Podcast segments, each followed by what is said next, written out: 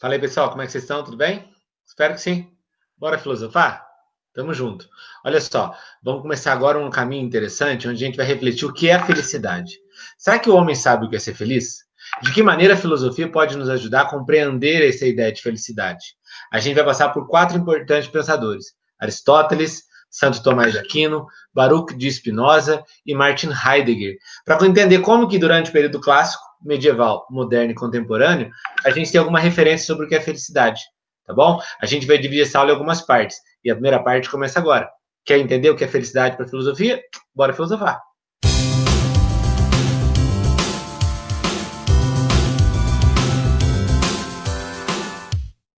É, é necessário a gente refletir sobre o que é felicidade, porque isso traz uma, uma argumentação legal, um repertório legal para a gente. É necessário que a gente entenda que a felicidade, ao longo da história da filosofia, ela foi pensada de alguma maneira por algum pensador, tá? E, e, não há um consenso sobre o que é a felicidade. Então, dentro da tua argumentação, você pode buscar essa referência, aquela referência, essa ou aquela referência. Que ao longo da história a gente vai ter várias formas de se pensar a felicidade tá? E aí o que, que eu fiz? Eu organizei essa aula e eu peguei de cada momento da história da filosofia um pensador. Então eu fui na Grécia e busquei o que é felicidade para Aristóteles. Acredito que a aula de hoje a gente consiga passar só pela felicidade de Aristóteles. Depois eu fui na Idade Média e busquei o que é felicidade para Santo Tomás de Aquino, numa perspectiva cristã. Depois eu fui na modernidade e fui buscar em Spinoza o que é felicidade para ele, Baruch de Spinoza. E depois eu vim para o período contemporâneo e fui buscar em Martin Heidegger o que é felicidade para ele. Então a gente passeia ao longo da história da filosofia e a gente vai ter algumas referências sobre esse ideal de felicidade, entendendo que a felicidade é a parte do indivíduo, de uma escolha pessoal. O homem vive para a felicidade. Tá? A felicidade não é algo que vem ao encontro do homem. A filosofia entende que a felicidade, seja o momento que for, gregos, medievais, modernos ou contemporâneos. Felicidade é o movimento do homem para o bem. Então, eu, Giovanni, identifico as coisas que para mim são motivos de felicidade e parte de mim o movimento para alcançá-lo. Então, no primeiro momento, é importante você entender que a filosofia tem um consenso quanto a como alcançar a felicidade a ideia da felicidade coloca o homem numa, numa realidade de um movimento em direção a. O homem não está passivo. Às vezes a gente se depara com pessoas dizendo assim: Eu não sou feliz, nada na minha vida dá certo. Você pergunta, mas e aí, o que você está fazendo? Nada, estou só esperando. Então, a felicidade para a filosofia é algo que coloca o homem em movimento, em direção. Tá? Então, os quatro pensadores que eu vou trabalhar com vocês, Aristóteles, Santo Tomás de Aquino, Baruch Spinoza e Martin Heidegger, vão colocar o movimento do homem em direção à felicidade.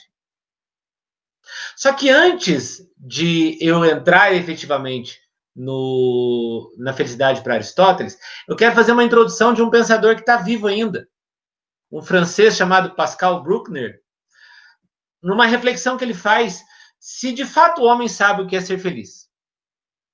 A partir da pergunta que o Pascal Bruckner levantar para nós, a gente começa a respondê-la a partir de Aristóteles, Santo Tomás de Aquino, Baruch Spinoza e Martin Heidegger.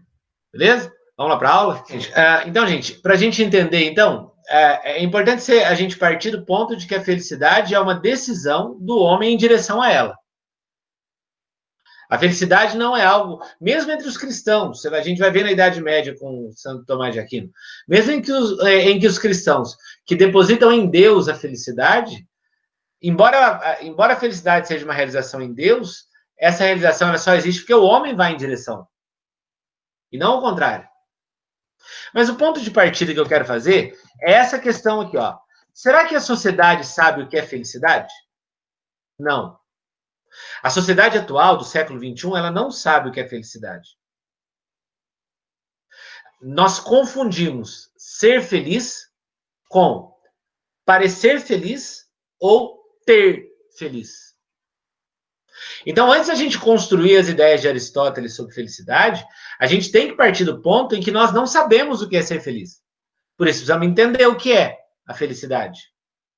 E para entender isso, eu apresento esse cara aqui, ó, Pascal Bruckner, um francês de 72 anos, tá? Muito atuante no pensamento filosófico, que vai escrever um livro que o título é muito sugestivo: O Mal e a Felicidade.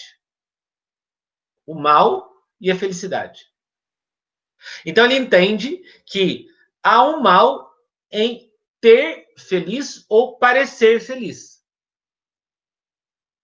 E qual é o grande mal em ter feliz ou parecer feliz? O grande mal é não ser feliz. Nós não entendemos o que é felicidade. Olha que reflexão interessante que ele parte para começar. A busca pela felicidade se reflete na busca daquilo que pode proporcionar felicidade. Gente, é, é, é essa reflexão dele é maravilhosa. Porque ele entende que, na verdade, nós não estamos buscando a felicidade. Nós estamos buscando aquilo que nos proporciona felicidade. E entendam, aquilo que nos proporciona felicidade não nos faz feliz. Século XIX, Schopenhauer, por exemplo, quando faz essa reflexão, ele fala: olha, a vida do homem vai ser um profundo tédio. Porque o homem é um bicho desejante que fica querendo tudo, mas ele nunca alcança de fato aquilo que ele quer. Então, por não sabermos o que é a felicidade, nós ficamos colocando a felicidade em coisas. E as coisas, por serem inanimadas, elas são incapazes de nos fazer felizes. E aí o Pascal Bruckner ele continua dizendo o seguinte, ó: como o homem não sabe o que é ser feliz, ele busca aquilo que faz o outro feliz. Olha que maravilhoso. Eu não sei o que é feliz. Então eu vou buscar aquilo que proporciona felicidade. E eu vou além. Eu vou buscar aquilo não que me proporciona felicidade. Eu vou buscar aquilo que proporciona felicidade nos outros. E eu me perdi. Porque eu estou tão distante do que é felicidade de fato que eu nunca vou ser feliz.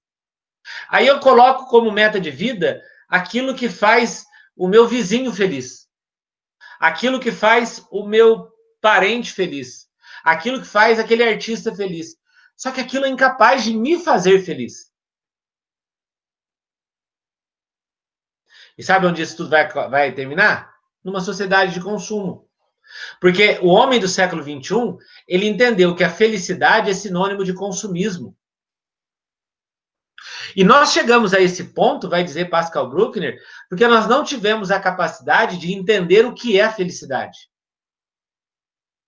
E aí, Aristóteles, Santo Tomás de Aquino, Spinoza e Heidegger, nessa sequência, vão nos apresentar o que é a felicidade.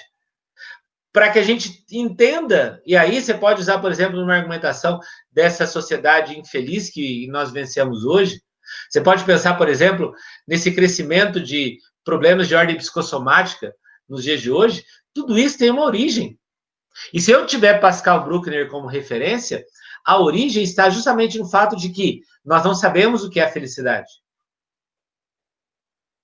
Porque saber o que é a felicidade exige esforço de minha parte.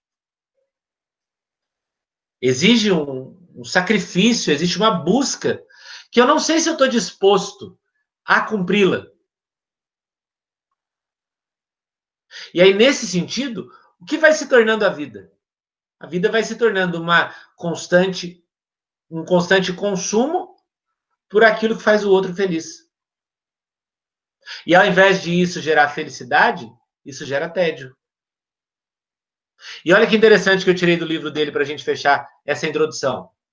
A própria abstração da felicidade explica a sedução e a angústia que origina.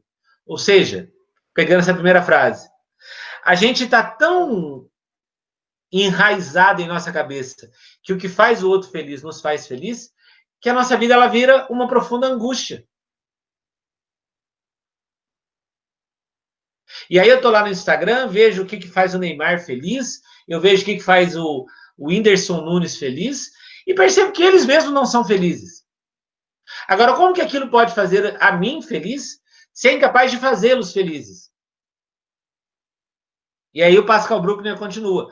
Não somente desconfiamos de paraísos pré-fabricados, como nunca estamos seguros de sermos verdadeiramente felizes. Porque nós não sabemos o que é felicidade, nós nunca estamos seguros de sermos verdadeiramente felizes. Então, o que eu preciso toda hora? Consumir. Porque eu entendi que assim eu vou ser feliz. E aí a sociedade vira essa sociedade de consumo. Como que o Aristóteles entende o que é felicidade? Isso a gente vai tirar de um livro dele chamado Metafísica. Talvez seja o principal livro de Aristóteles. Ética Nicômaco é o mais, mais famoso, mas a Metafísica é o principal deles. E na Metafísica, ele vai primeiro entender o que é o homem.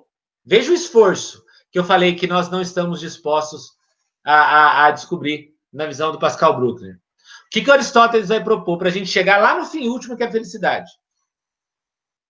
Ele primeiro quer entender o que é o homem. Após ter entendido o que é o homem, ele vai entender o que é ser feliz. Como é que eu posso, eu, Giovanni, querer ser feliz se eu não sei nem o que eu sou ainda? Se eu sou incapaz de chegar a um conhecimento de mim.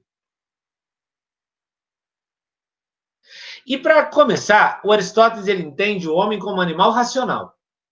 Isso não é novidade para ninguém. Nós somos um animal dotado de razão. Então aqui ele já coloca uma condição para nós sermos felizes. O uso da razão, o uso do conhecimento. Aristóteles ele entende que quanto mais o homem adquire conhecimento, mais feliz ele é. Olha como você pode usar isso numa argumentação, por exemplo, sobre a é, questão da educação. Por que, que nós temos uma série de profissionais frustrados no mercado de trabalho? Porque eles não atingiram a potencialidade do seu conhecimento. A educação no nosso meio, ela não desperta em nós essa potência do conhecimento. O Aristóteles, quando ele pensa no homem, ele parte da ideia, no primeiro momento, de que o conhecimento é uma tendência natural nossa. Por que, que nós somos animais racionais? Porque é natural de nós chegar ao conhecimento. O conhecimento é parte de nossa natureza. Então, quanto mais, olha que interessante. Quanto mais adquire, quanto mais o homem adquire conhecimento, mais ele vai atingir a sua potência natural. Logo, ele vai ser feliz.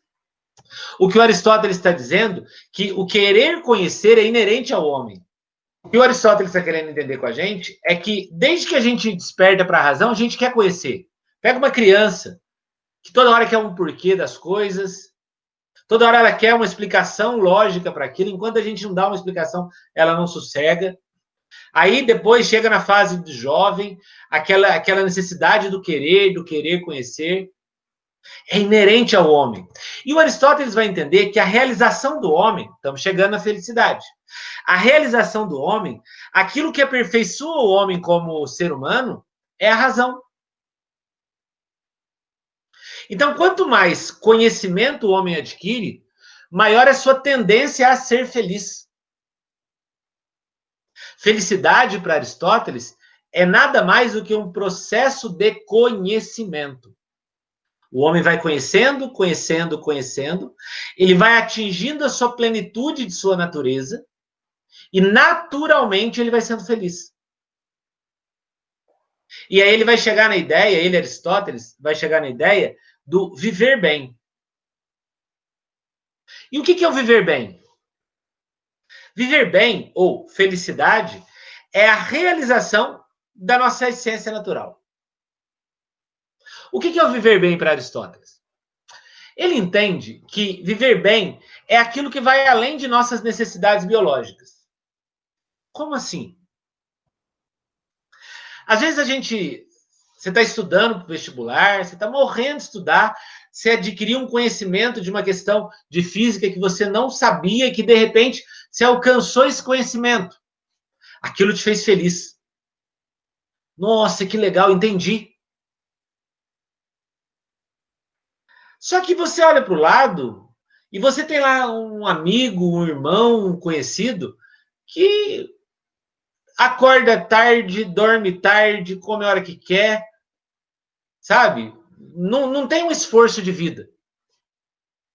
Essa pessoa, ela, ela come e dorme. A vida dela é, aspas, uma vida boa. E aí você pensa assim, puta, aquele cara vive bem, então eu aqui ralando para entender uma matéria. Ele vive bem, eu não. Entenda que legal que para Aristóteles é exatamente o contrário. Você que ralou para chegar a um conhecimento, você vive bem. Porque comer e dormir, descansar, como aquele seu amigo faz, qualquer cachorro faz. Ele não precisa de razão para isso. Portanto, Aristóteles, ele entende que viver bem é ter uma vida de acordo com a razão. Viver bem é atingir a nossa plena realização. É a gente se aperfeiçoar como ser humano. Eu imagino que depois dessa aula, você vai sair dessa aula melhor do que entrou. Porque você, você desenvolveu a sua razão humana, ou seja, você progrediu como ser humano. E como é gostoso quando a gente termina um estudo, termina um livro, termina uma aula e entende aquela aula. E aí eu volto no Pascal Bruckner para a gente fazer uma ponte. Olha como que isso exige de nós. Olha como que isso é algo que exige um esforço que vai além da, da nossa comodidade. A sociedade do século XXI ela não está disposta a isso. Então ela aplica a felicidade ao ter feliz, ao parecer feliz, àquilo que faz o outro feliz. Enquanto Aristóteles está entendendo com a gente que através da razão e do conhecimento nós vamos atingir a nossa potencialidade, o homem do século XXI ele se restringe à sua mediocridade. Por isso tanta infelicidade. Algum comentário? Tranquilo? Bom, ainda em Aristóteles, tá? Continuando a, a ideia de, de, de, Aristóteles, uma vez que eu entendi que pela razão eu atinjo a felicidade, porque eu vou aperfeiçoar como ser humano, vamos agora entender a felicidade em si para Aristóteles. Num primeiro momento, ele nos apontou como atingir essa felicidade. Agora, o que é a felicidade em si? Para Aristóteles, felicidade é o sentido último de nossas ações. Aristóteles entende que a finalidade de minha ação é o que vai me fazer feliz. Então, por exemplo, dar aula. Qual é o fim último de minha ação dando aula? Atingir a plena realização. Eu termino uma aula e penso, putz, que aula boa que eu dei. Aquilo me faz feliz. Por outro lado, tem aula que eu dou que eu poderia ter dado melhor. Poderia ter me esforçado mais, me dedicado, preparado um roteiro melhor. Quando ela acaba, eu penso, não foi legal, não foi legal a aula. Ou seja, eu não atingi a minha potencialidade. Um médico deve ter como fim último de sua ação a felicidade na medicina. Aqui um aluno uma vez, o ano passado colocou numa redação interessante essa ideia de Aristóteles, entendendo, por exemplo, a, a, as crises profissionais que, que a sociedade de hoje vive. As pessoas não se encontram mais no trabalho. Né? As pessoas estão abandonando os seus postos de trabalho, fizeram uma faculdade com dois, três, quatro anos, já desistiram. Isso tem gerado uma infelicidade profissional muito grande. É, o aluno meu colocou exatamente essa tese. Falou: olha, isso está sendo gerado na sociedade porque quando um jovem escolhe uma profissão na faculdade, o fim último da sua ação não é ser feliz. É o dinheiro que aquele curso, que aquela profissão vai gerar para ele, é o conforto, é a prosperidade. E nada disso é felicidade. Gente, se eu fosse, se eu tivesse pensado na grana para escolher ser professor, eu nunca estaria aqui hoje. Não estaria. Havia uma série de outros cursos que, em tese, me traria mais dinheiro do que dar aula. Mas o que, que eu entendi quando eu escolhi a história como minha primeira graduação? Eu quero ser feliz. E ser professor vai me fazer feliz. E ser feliz é dar boas aulas. E ser feliz é cumprir aquilo que eu devo fazer. É Aristóteles. Só que eu repito, isso exige de mim. Exigiu de mim. Isso exige de vocês. vai exigir de vocês.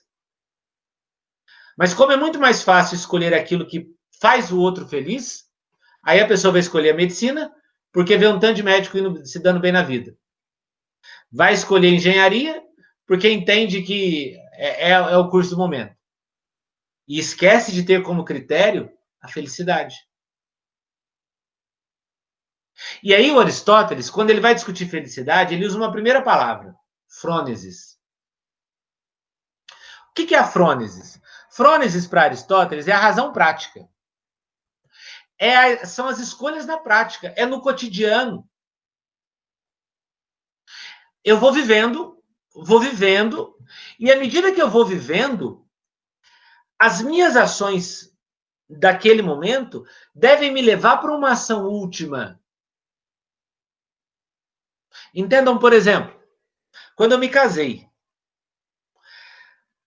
Muita gente casa querendo ser feliz. Por que você casou? Porque eu quero ser feliz.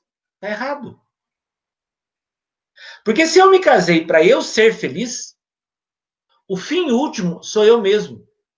E eu, eu sou incapaz de fazer a mim mesmo feliz. Eu me casei para fazer a Érica, minha esposa, feliz. Ela é o fim último de minha ação. E quando eu vejo a felicidade nela, porque esse foi o meu objetivo, fazê-la feliz, quando eu vejo a felicidade nela, automaticamente eu sou feliz. Mas para fazê-la feliz, isso exige esforço da minha parte. Exige dedicação, fidelidade. E à medida que eu percebo que essas ações minhas conseguem no final fazê-la feliz, aquilo me proporciona felicidade. Então, na prática, eu vou vivenciando essa felicidade, entendendo qual deve ser a minha ação última. E a minha ação última, ela deve ser justamente fazer o bem. Tudo que o homem deve fazer deve ser, deve de alguma maneira levá-lo à felicidade. E levar a felicidade é levar ao bem. A um bem supremo. A um bem último. E eu insisto, porque eu vou sempre voltar no Pascal. Olha como isso exige do homem. E talvez o homem não esteja disposto a isso. Depois, uma outra forma de ser feliz para Aristóteles de, de, desculpa, depois uma outra forma de entender a felicidade para Aristóteles, porque ser feliz nós já entendemos o que, que é, é atingir a potencialidade, eu atinjo no frônesis e eu atinjo nas virtudes, num equilíbrio, na justa medida. Para Aristóteles, eu preciso sempre encontrar um meio termo entre as condições. Todo radicalismo não gera felicidade. Aristóteles ele entende que o homem radical demais para menos, radical demais para mais, ele vai errar. E o erro é o sinal de que a felicidade não está sendo alcançada. Então, na concepção aristotélica, a razão que no, no quadro anterior nós entendemos que a nossa maior potencialidade, a razão ela deve equilibrar os apetites e os instintos. Eu quero muito isso. Eu quero muito aquilo. Eu tenho que encontrar um equilíbrio entre os dois. E eu vou encontrar esse equilíbrio pela razão. A razão é, na visão aristotélica, a minha grande potencialidade. E é ela que vai dominar as minhas vontades para que eu encontre um equilíbrio para que eu encontre o meio termo entre as minhas ações. Tendo eu encontrado esse equilíbrio, esse meio termo, eu vou ser feliz. Muita gente usa esse argumento de Aristóteles em redação sobre radicalismo religioso, ou um radicalismo étnico, ou preconceito. O que é o preconceito ou radicalismo? É a falta de capacidade de, pela razão, dominar os apetites e a vontade. Então eu considero que só esse lado é o certo e eu vou acabar com o outro. Quando na verdade é necessário encontrar um meio termo, um equilíbrio. Uma justa medida.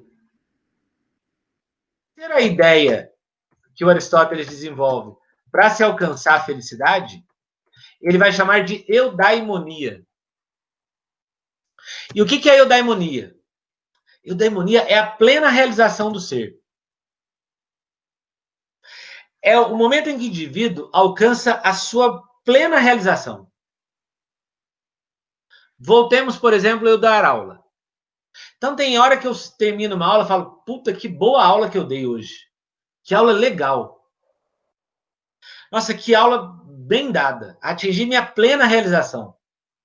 Atingi a minha eudaimonia. Eu vou ser feliz todas as vezes que naquilo que eu me propus a fazer, alcançar a minha plena realização. À medida que o homem busca essa plena realização, ele alcança a felicidade. Então, um aluno pré-vestibulando, quando que ele vai alcançar a eudaimonia? Quando ele sair da prova dele e vê que ele deu o máximo dele, se esforçou, alcançou e foi o melhor. E veja, não significa que ele vai ter sido aprovado naquele vestibular. Quantas vezes eu me deparo com alunos e falo, e aí, como é que foi a tua prova? Ah, eu acho que eu não devo passar, não, mas eu estou tranquilo, porque eu dei meu melhor. Eu me dediquei, a prova estava mais fácil do que eu esperava. Mas houve uma dedicação, houve uma busca, atingi minha plenitude. Eu, é, é, isso, isso é um, um lema meu, Gigi. Eu quero sempre ser o melhor professor. O melhor professor. A minha vocação me faz querer ser o melhor. Mas eu não quero ser melhor do que o Célio, do que o Cleibson, que são meus colegas. Eu quero ser o melhor para o meu aluno. Eu quero ser o melhor para o meu aluno. Porque isso me faz feliz. Agora, Aristóteles faz uma reflexão interessante. Ele pensa o seguinte: imagina quão maravilhosa é viver numa sociedade onde todos os indivíduos atingem a sua potencialidade. Imagina quão benéfico é para aquele povo se cada indivíduo atingir a sua eudaimonia. E uma última ideia que Aristóteles define, define de, de, uma última ideia que Aristóteles define como felicidade é o que ele chama de vida teorética, que é uma vida contemplativa. E o que, que, deve, que, que ele entende como vida contemplativa? Nós precisamos ir além de, da, da vida simples. É a superação da mediocridade. Gente, hoje nós temos uma profunda crise no mercado de trabalho porque as pessoas não querem ir além da mediocridade. Não se busca o aperfeiçoamento profissional.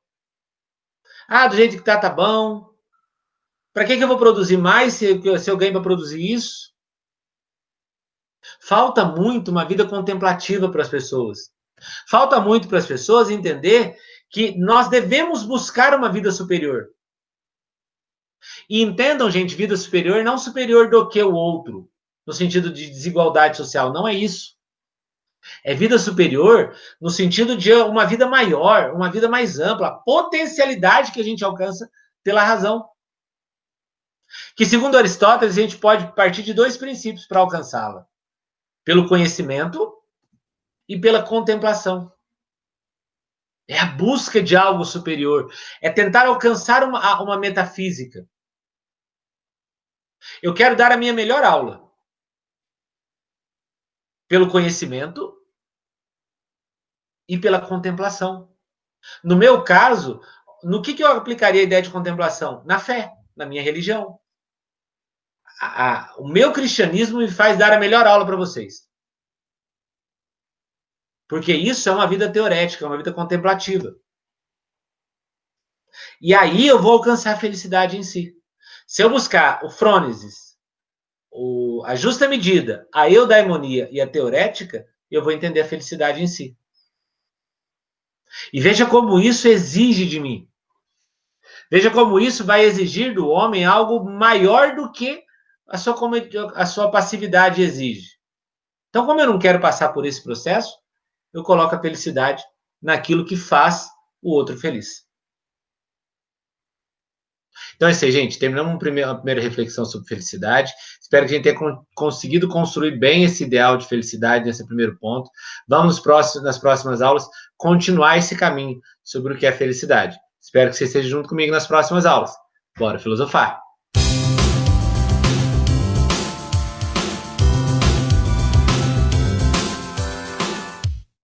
Falei, pessoal, como é que vocês estão? Tudo bem? Espero que sim. Bora filosofar? Tamo junto. Olha só, estou te chamando para a segunda parte da aula de felicidade. Tá? No primeiro momento, entendemos o que é felicidade para Aristóteles. Né? Primeiro entendemos que nós não sabemos o que é felicidade, depois partimos para o pensamento aristotélico. Agora, te convido a entender o que é felicidade para Santo Tomás de Aquino, uma perspectiva teológica medieval, como o homem vai alcançar a felicidade. Bom, quer fazer esse caminho? Bora filosofar.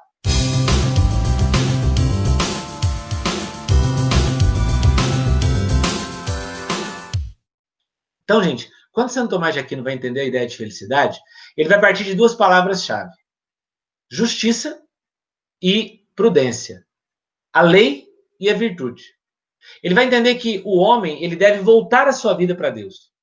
E tendo o homem voltado a sua vida para Deus, ele alcança uma felicidade. E a felicidade não é desse mundo, a felicidade é do reino de Deus.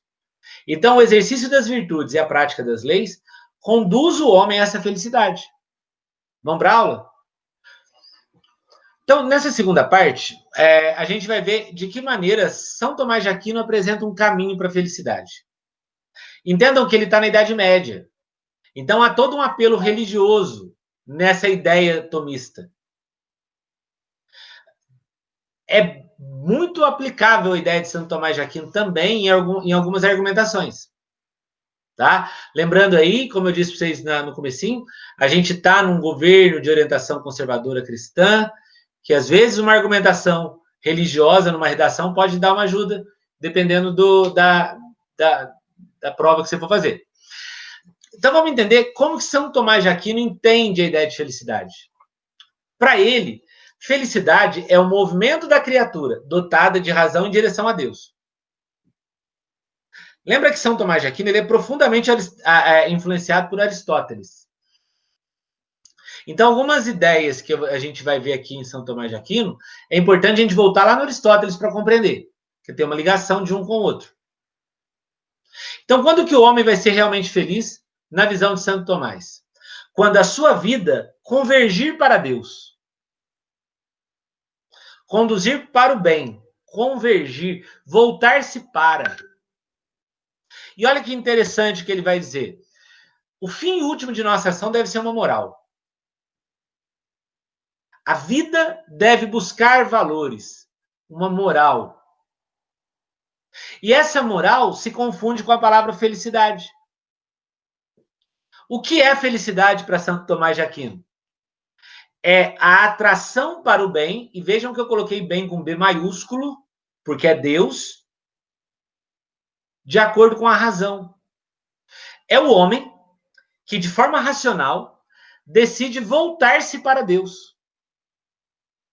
É o homem que, de forma racional, entende que somente em Deus ele vai alcançar a felicidade. Mas voltar-se para Deus não significa ter uma vida religiosa no ponto de vista é, de padre, de pastor. Não. Voltar-se para Deus é ter a sua vida a partir dos valores da moral teológica. Então, o professor Giovanni, na visão de Santo Tomás de Aquino, a, o dar aula o faz voltar-se para Deus. E tendo ele voltado para Deus, alcançou felicidade. Santo Tomás de Aquino ele entende, na verdade, que por meio de uma liberdade, e atenção nisso, o homem de forma livre decide voltar a sua vida para Deus. E tudo aquilo que esse homem vai fazer converge para Deus. Não por um princípio escravo, mas por um princípio livre. Por meio dos meus hábitos, por meio dos meus costumes, por meio de minha conduta, a minha vida volta-se para Deus. E tendo ela voltado para Deus, eu vou ser feliz por meio dos atos, por meio dos hábitos. Então, o aluno, ele vai ser feliz se o seu ser aluno estiver voltado para Deus. Se o seu fim último for Deus. O açougueiro, que agora há pouco no açougue me vendeu um quilo de carne. O vender carnes deve convergir para Deus, para o bem. Isso se parece um pouco com o que a gente viu na parte anterior de Aristóteles, fim último de nossas ações. Só que Aristóteles não dava um nome para esse fim último. Aristóteles falava de bem. Santo Tomás de Aquino dá um nome para esse fim último. Ele vai chamar de Deus. Que por meio de uma da natureza do homem caminha para Deus. Porque quando Santo Tomás vai falar da natureza do homem, olha que interessante. Ele entende que a natureza do homem é a imanência da natureza de Deus no homem. Então o homem é parte da natureza de Deus. Então o homem, segundo Santo Tomás de Aquino, é naturalmente bom. Nós temos uma natureza boa. Nós somos bons por natureza. Então, se somos bons por natureza, a nossa natureza ela já está voltada para o bem. O problema é que o pecado nos distanciou dessa natureza boa e nos distanciou do bem. Então, o homem, de forma livre, ele decide voltar a sua vida para o bem. Ele decide voltar a sua vida para Deus. Porque ele entendeu que voltando a sua vida para Deus, ele vai ser feliz. Porque nós estamos voltando para de onde nós saímos. E como isso vai se dar? Buscando aquilo que é justo e conveniente. Buscando aquilo que é eterno e imutável. As leis. As leis da natureza, as leis do homem e as leis de Deus. Quando o homem, de forma livre, domina suas paixões e, pela razão, submete a sua vida às leis, ele vai ser feliz. Ele vai ser feliz. E uma segunda base de Santo Tomás de Aquino que ele vai tratar também é a ideia das virtudes. Virtude é aquilo que me faz feliz. Virtude é aquilo que me leva para. Virtude é aquilo que está constituído da moral. Ou seja, virtude é aquilo que vai fazer a minha vida convergir para Deus. Santo Tomás de Aquino ele fala de dois conjuntos de virtudes. Um primeiro, para nós aqui, não é tão aplicável, que é as virtudes teologais, a fé, a esperança e a caridade. Mas ele vai falar das virtudes é, cardeais. O que é virtude cardial? É aquela que eu adquiro com os hábitos. Eu vou vivendo, eu vou vivendo, e por meio dos hábitos eu vou praticando. A prática, a praxis, me leva para Deus. E tendo ela me levado para Deus, me faz feliz. Olha que interessante. E, e veja, Santo Tomás de Aquino ele fala que a prudência é a mãe de todas as virtudes. É dela que todas as outras todas as outras surgem. Especificamente, Santo Tomás ele fala de quatro virtudes que nos fazem felizes: prudência, fortaleza, temperança e prudência, fortaleza, temperança e justiça. Prudência, fortaleza, temperança e justiça. Mas a principal delas, aquela que o homem feliz deve buscar, é a prudência. O homem feliz ele deve voltar a sua vida para uma vida prudente. A prudência é aquela que nos aproxima de Deus. É a prudência que vai me levar a dominar as paixões, porque as paixões são aquilo que me distanciam do, de Deus. Então, o que, que eu preciso? Eu preciso colocar em ordem as paixões da minha natureza, por meio da graça de Deus. As paixões desordenadas levam o homem ao pecado. Num ponto de vista filosófico, as paixões desordenadas afastam o homem da felicidade.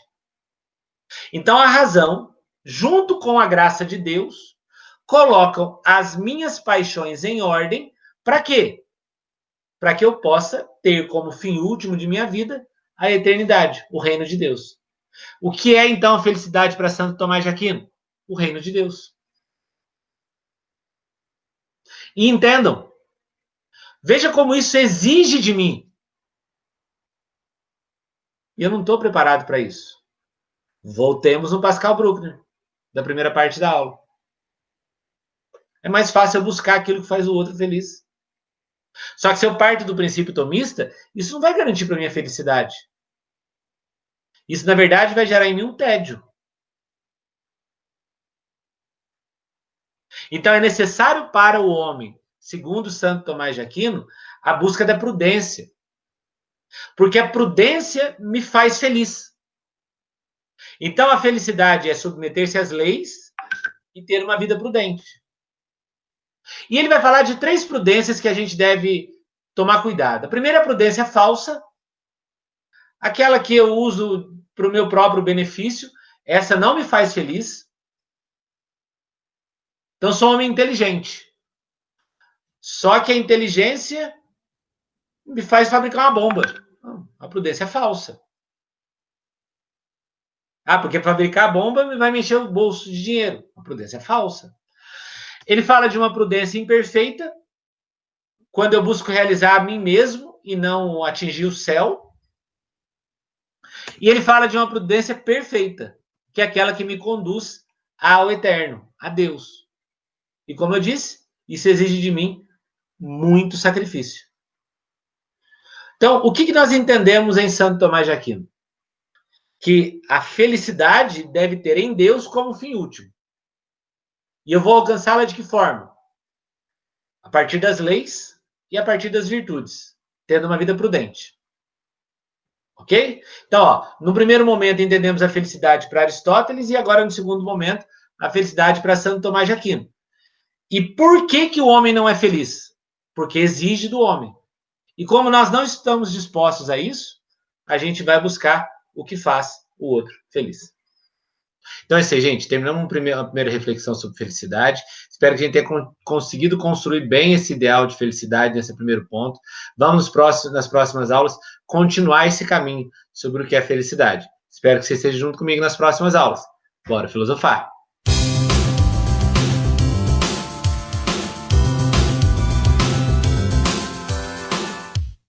Fala pessoal, como é que vocês estão? Tudo bem? Espero que sim. Bora filosofar? Essa é a terceira parte da aula de felicidade. Estamos tentando compreender de que maneira a filosofia entende a felicidade e por que, que o homem não consegue encontrar. Vimos no primeiro momento a concepção clássica de Aristóteles sobre felicidade e a compreensão da eudaimonia. Depois a gente viu a compreensão medieval a partir de Santo Tomás de Aquino. Hoje a gente convida a ver a, a, a compreensão dos filósofos contemporâneos sobre felicidade. Vamos trabalhar a compreensão do Baruch de Spinoza, a compreensão de Heidegger e a compreensão de Zygmunt Bauman sobre felicidade. Quer fazer esse caminho comigo? Bora filosofar.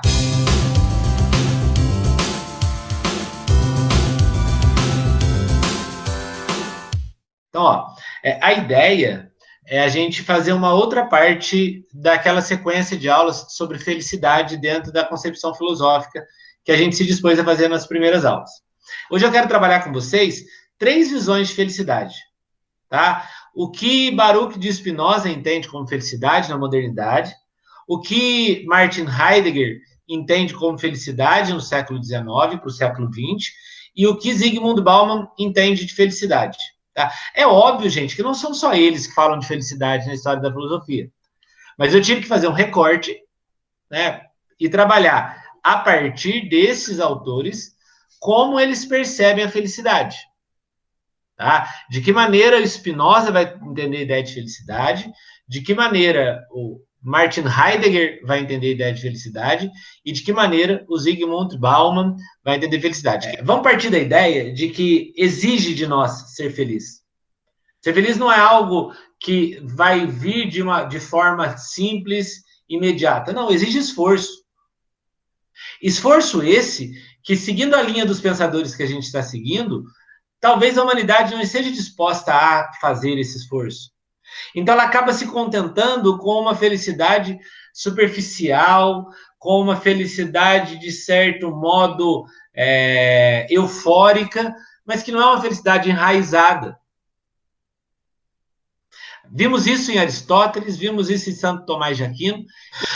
Então, o próximo que vai trabalhar com a gente a ideia de felicidade é o Spinoza. Baruch de Spinoza, um racionalista do século XVII, tá? Nós já tivemos uma aula sobre ele, então fica fácil da gente identificar. E ele associa felicidade com liberdade. Ele entende que esses dois princípios eles são indissociáveis. Nós só conseguimos compreender o que é felicidade se antes entendermos o que é a liberdade. E o Spinoza, ele entende que existem dois princípios distintos de liberdade. Um primeiro, ele chama de liberdade ilusória. E o que, que é a liberdade ilusória? Liberdade ilusória é quando eu ajo pensando que estou agindo a partir de minha própria vontade. Quando na verdade não estou. O Spinoza ele entende que nós pensamos que somos livres, mas nós não somos, porque na verdade nós somos contingente das coisas. O homem, segundo Spinoza, acaba vivendo uma realidade determinista. E como assim determinista? Para ele, nós não escolhemos aquilo que queremos fazer ou aquilo que queremos ser. As nossas escolhas, elas são resultado daquilo que é externo a nós. As escolhas do homem, segundo Spinoza, partem de forças que agem sobre a minha consciência. Então, quando eu escolho alguma coisa, na verdade, eu não escolhi a partir da minha própria razão. Na verdade, eu agi a partir de uma coazão, de, de, desculpa, de uma, de uma pressão de, algum, de alguma contingência que me fez escolher aquilo. Então, nós somos toda hora, olha que interessante a ideia de Spinoza.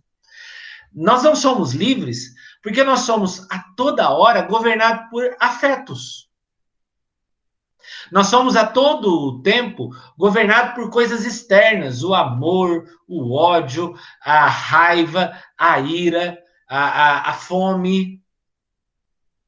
Nossas ações elas não são livres, na verdade elas não são desculpa, na verdade elas são deterministas, ou seja, elas são determinadas, porque sempre há algo é, impulsionando as nossas decisões.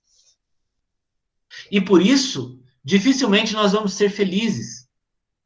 O homem que age pelos afetos, ele não alcança a felicidade de forma plena, porque a sua liberdade é ilusória. Pensem, por exemplo, nas vezes que você toma uma atitude impulsionada por uma paixão do momento, por um ímpeto. Quando você está apaixonado, você está apaixonada, você faz. Você simplesmente faz. E o quanto aquilo te faz sofrer? E aí algum amigo, alguma pessoa chega e você fala, cara, vai devagar, você vai muito forte. Aí você fala, não, mas eu sou livre, eu faço o que eu quiser. Spinoza diria, não. Na verdade, essa liberdade que você está dizendo que tem, ela é puramente ilusória. Ela é ilusória porque você, de alguma maneira, está sendo determinado por algo externo a fazer aquilo. Mas, Gia, a paixão não é interna? Como que é externo? A paixão, de alguma maneira, é interna, sim. Mas você ama alguém. Você ama uma pessoa. Você ama um objeto. Você está apaixonado por outra pessoa. Então, na verdade, o que te motiva a fazer aquilo é aquele sentimento pela outra pessoa. Então, o Spinoza está dizendo que nós não somos livres, de fato. A liberdade, de fato, ela se dá quando eu ajo totalmente pela razão. E ele entende que nós, sendo seres humanos, não temos uma capacidade de agir totalmente pela razão, porque nós somos governados pelos afetos.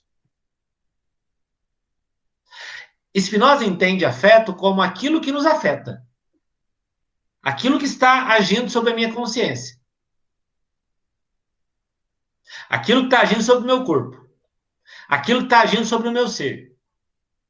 É isso que nos governa. Na verdade, é isso que determina as nossas ações. E porque nossas ações são do, dominadas por esses afetos, a liberdade é ilusória. Mas talvez você esteja pensando assim, mas Gigi, a gente é ser humano. A gente vai sempre agir por algum afeto a gente sempre vai ser governado por algo externo. Então quer dizer que a gente nunca vai ser feliz? Quase. Quase isso. Spinoza, e você na tua redação, você pode usar esse termo para associar ele, Spinoza é chamado de filósofo da alegria. E olha o tamanho da contradição. Ele é chamado de filósofo da alegria e morreu sozinho e triste. Mas ele é entendido como um filósofo da alegria porque ele entende que a alegria é a superação dos afetos. Primeiro, liberdade real é agir sem coação. É você agir sem ser determinado. É agir sem que esses afetos te contingenciem. E aí você vai atingir a felicidade. Só que aí eu volto na reflexão que eu fiz há pouco. Como é que pode? Nós somos seres humanos. Não existe uma, uma programação aqui que determina a minha vida de uma forma totalmente racional. Os afetos vão estar na minha consciência. É claro que vão. É óbvio que vão. Mas então a gente não vai ser feliz nunca? Vai. Spinoza entende que a gente vai ser feliz quando a gente for determinado sem ser coagido. Olha que maravilhoso. Ser determinado, ou seja, algum afeto vai agir na minha vida, na minha consciência. Algum afeto vai me governar. Só que esse afeto, ele não me coage. Esse afeto, ele não age sobre a minha consciência de forma que me impeça de ser livre. O que, que o Spinoza está falando? Ele está falando que eu preciso encontrar em minha vida, eu preciso encontrar em minha consciência o afeto que faz com que eu haja sem ser coagido. E qual é para Spinoza o único afeto capaz de nos levar à liberdade e assim nos fazer plenamente felizes? Alegria. A alegria é o que Spinoza chama de superação dos afetos. Ele entendeu aqui o quê? Beleza. Como seres humanos, nós sempre vamos ser governados por afetos. Sempre. Ora, se vamos ser sempre governados por afetos, então busquemos o afeto que faz com que a gente haja sem ser coagido. E esse afeto vai superar todos os outros. Vai superar a tristeza, vai superar a dor, vai superar a raiva, vai superar as paixões, vai superar o próprio amor. Então, o que, que o Spinoza está tá entendendo aqui? O homem ele vai ser plenamente livre quando ele agir pautado pela alegria. Alegria que é, no nome de Spinoza, a, a potência de agir. A potência de agir. Então, o que, que Spinoza está falando aqui? Ele está falando que, à medida que o homem busca espaços, ambientes, relacionamentos, vivências que seja movido pela alegria, esse homem vai ser livre. Por outro lado, o homem, quando ele busca, por exemplo, uma profissão pautada pelo dinheiro, pautada pelo sucesso, e não pela alegria, ele não vai ser feliz. Então, o que, que o Spinoza está ensinando aqui? Felicidade é a superação dos afetos, é superar aquilo que nos afeta, é de forma livre e real poder deliberar sobre a vida. E se nós não vamos conseguir fazer isso totalmente de forma racional, que nós somos seres humanos, então busquemos a alegria como critério de nossas escolhas. E no momento em que nós buscamos na alegria as nossas escolhas, nós encontramos o sentido real para as coisas que nós fazemos. Agora a gente vai entender o que é felicidade para Martin Heidegger. Heidegger ele está na transição do século XIX para o século XX. Ele nasce em 1889 e ele é alemão, tá? E ele, te, ele vai escrever um livro chamado O Ser e o Tempo, que é um, um livro muito bacana, muito legal, muito legal. Nesse livro, o Heidegger, entre vários aspectos que ele vai discutir, ele vai discutir o que é felicidade. E, e é um pouco contraditório a, a, filosofia heideggeriana, porque ele tem uma, uma, uma visão bastante idealista sobre felicidade, bastante romântica sobre felicidade, sobre algum aspecto, só que ele foi professor de uma escola nazista. É, ele escreve O Ser e o Tempo em 1928, próximo disso, 27, 28, 29. Logo depois, na década de 30, ele, ele se aproxima do partido nazista e se torna professor de uma universidade nazista. E, e, tem até uma passagem interessante na vida dele. Ele namorou a Hannah Arendt. Hannah Arendt é uma judia que estuda o Holocausto e de repente está namorando um cara que dá aula na, escola, na faculdade alemã. É, no início do namoro, o Heidegger escondeu da Hannah Arendt que ele dava aula nessa universidade. Aí chegou uma hora que ela descobriu e naturalmente eles terminaram o relacionamento amoroso. Mas antes dele entrar na, a, a, se aproximar do, do, do, pensamento nazista, ele escreve o Ser e o Tempo. E há uma frase no Ser e o Tempo que, na minha visão, eu, Gigi, falando, tá? Não estou falando que seja absoluta ou universal, não. Falando que eu penso assim. De tudo que a filosofia já produziu de felicidade, a ideia do Heidegger é uma das mais belas. Para mim, depois da perspectiva cristã, essa é, é a visão mais bonita de felicidade. Heidegger vai dizer o seguinte: felicidade consiste em saber o porquê viemos ao mundo. Gente, isso é maravilhoso. Isso é de uma riqueza que não cabe nessa frase.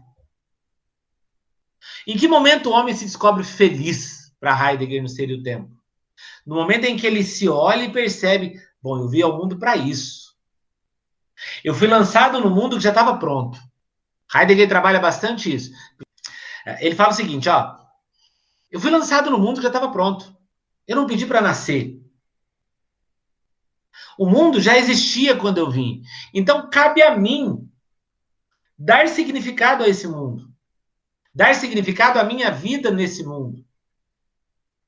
Heidegger ele vai entender que a existência nossa se dá à medida que nós aproximamos aquilo que nós somos da nossa própria essência. E, e, ele percebe que há uma forte tendência do homem em transformar a sua existência em uma existência inautêntica. No momento em que o homem transforma a sua existência em uma existência inautêntica, ele perde completamente o sentido real pelo qual ele veio ao mundo. Logo, ele não vai ser feliz. E como que se dá? Heidegger entende o seguinte: cada indivíduo nasce único, autêntico. Cada indivíduo é único.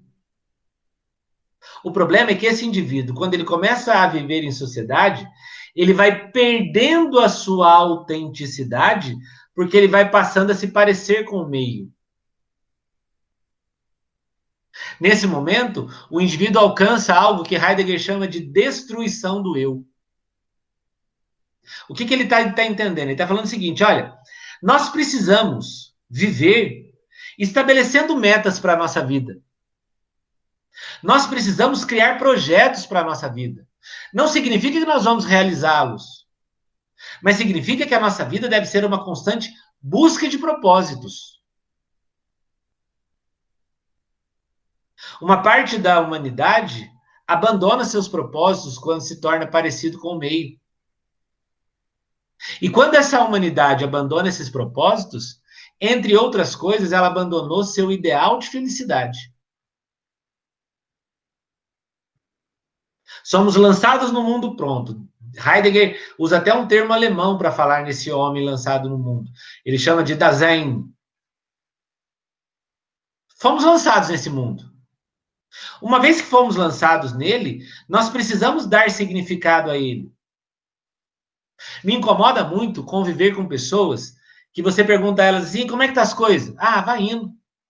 E aí, o que, você está pensando para o ano que vem, para o teu vestibular, para quando você sair da faculdade? Ah, não sei nem o que, que eu vou comer amanhã, vou ficar pensando depois. Gente, essas pessoas, elas têm que repensar a sua existência na Terra. Porque deve ser muito sem graça viver desse jeito. Heidegger ele vai entender que à medida que o homem persegue o porquê ele veio ao mundo, ele vai perseguir não outra coisa senão a felicidade. E aí eu volto lá no Pascal Bruckner da primeira aula. Isso dá trabalho. Isso exige de nós. E talvez a humanidade não esteja afim de dedicar-se a isso.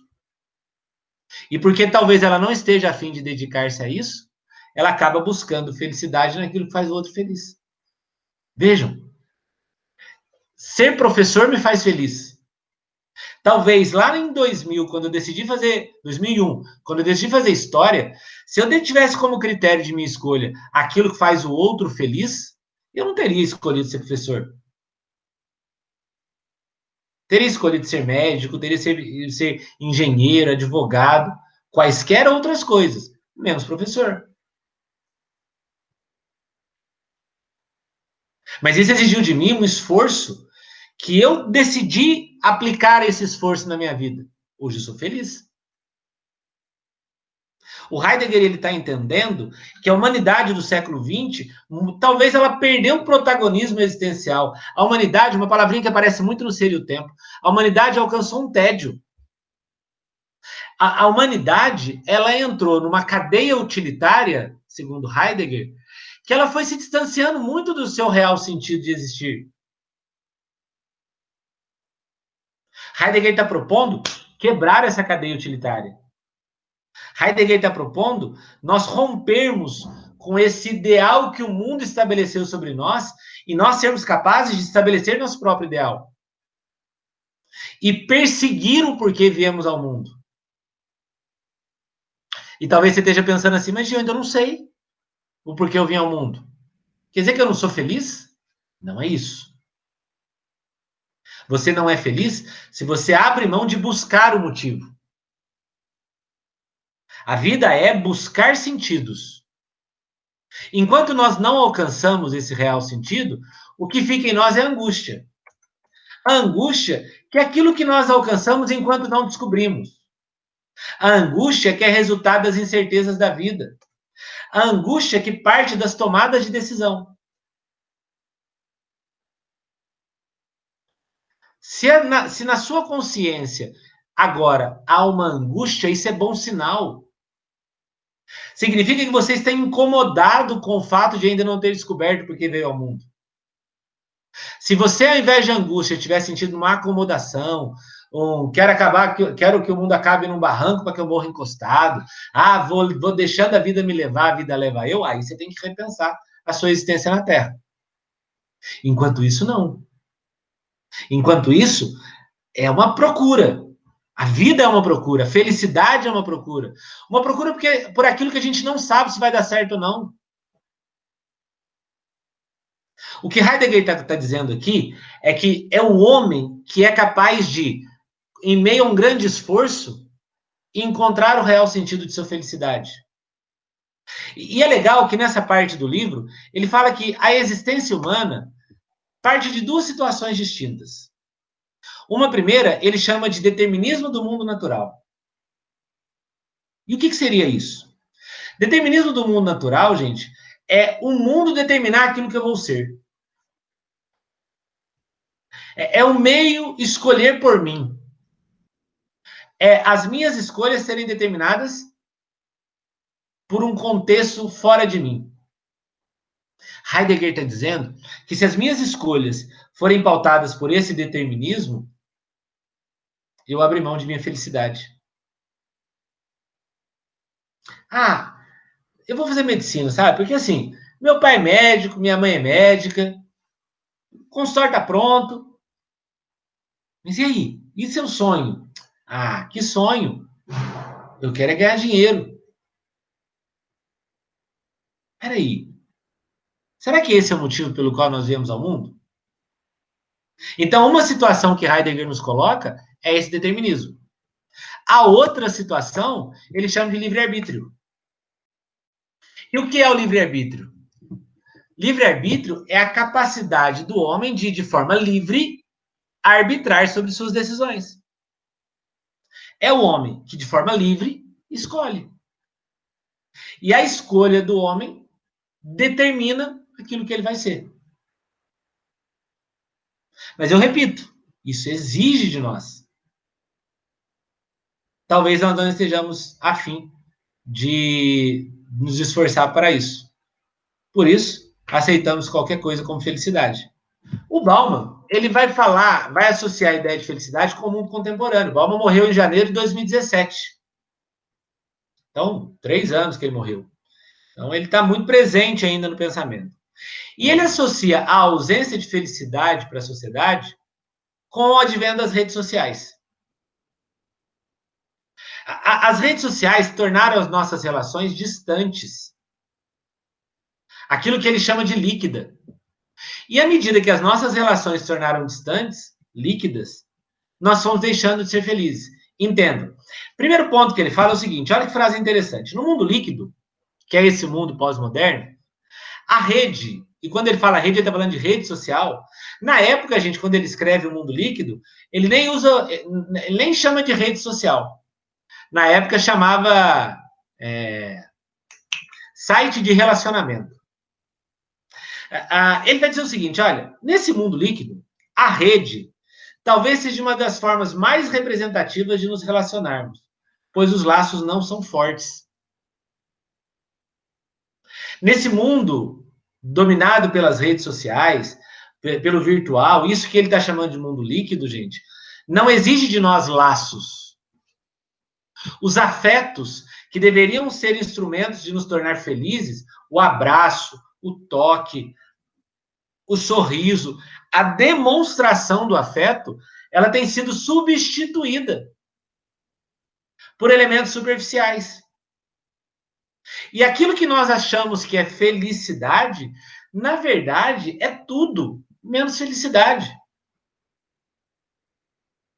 Então eu fico toda hora preocupado se aquela foto minha lá deu número de curtidas e se, de, se determinadas pessoas curtiram a minha foto, aquilo me faz feliz. Mas isso não é superficial demais? Atribuir felicidade a número de curtidas, a número de seguidores, a relacionamentos é, sem laços, eu acho que é uma mediocridade muito grande. Bauman vai, vai entender que a, a, a, nós não somos felizes porque a gente se conecta muito fácil e se desconecta muito fácil também.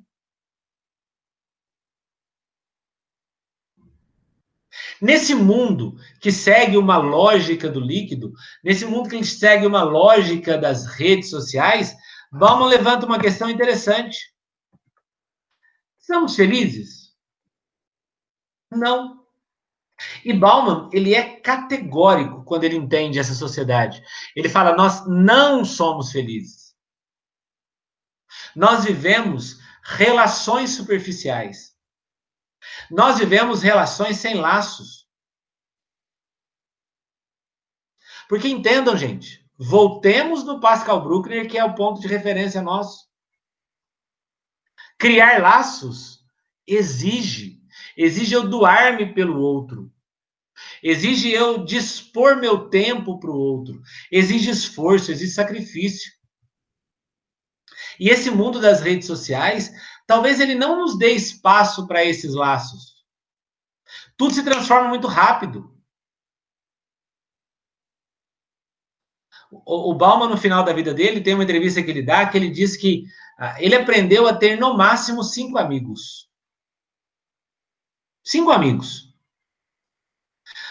Porque são cinco pessoas que exigem dele um esforço pra, por eles e eles se dão por ele também. Agora, nesse mundo líquido, em que eu abro meu Instagram, eu tenho 4 mil amigos, eu abro meu Facebook, tem 5 mil amigos, será que é amizade mesmo? Esse mundo líquido, ele não exige esse esforço de nós. Os laços não são fortes. E é por isso que nós não somos felizes.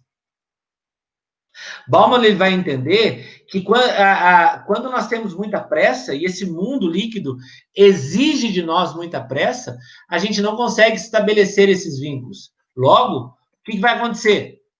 Opa, desculpa, o que, que vai acontecer? As relações se tornam superficiais. Ela não permite afeto. As pessoas, e, e, quando eu falo as pessoas, gente, eu estou falando também da nossa própria casa. As pessoas não se abraçam mais, as pessoas elas não se beijam mais. É claro que em época de Covid não vai poder mesmo. Mas eu digo no dia a dia. A, a gente troca esses laços afetivos por laços virtuais. E a gente acredita que esses laços virtuais nos fazem felizes, quando na verdade não fazem.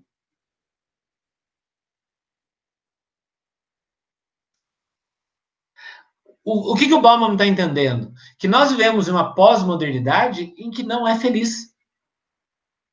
E ela não é feliz porque ela está presa a uma lógica dessa modernidade líquida que impede a gente de progredir enquanto relacionamentos. As nossas relações se tornam superficiais. E como ela não exige de nós afeto, desculpa, como ela não exige de nós esforço, a gente acaba buscando felicidade naquilo que faz o outro feliz.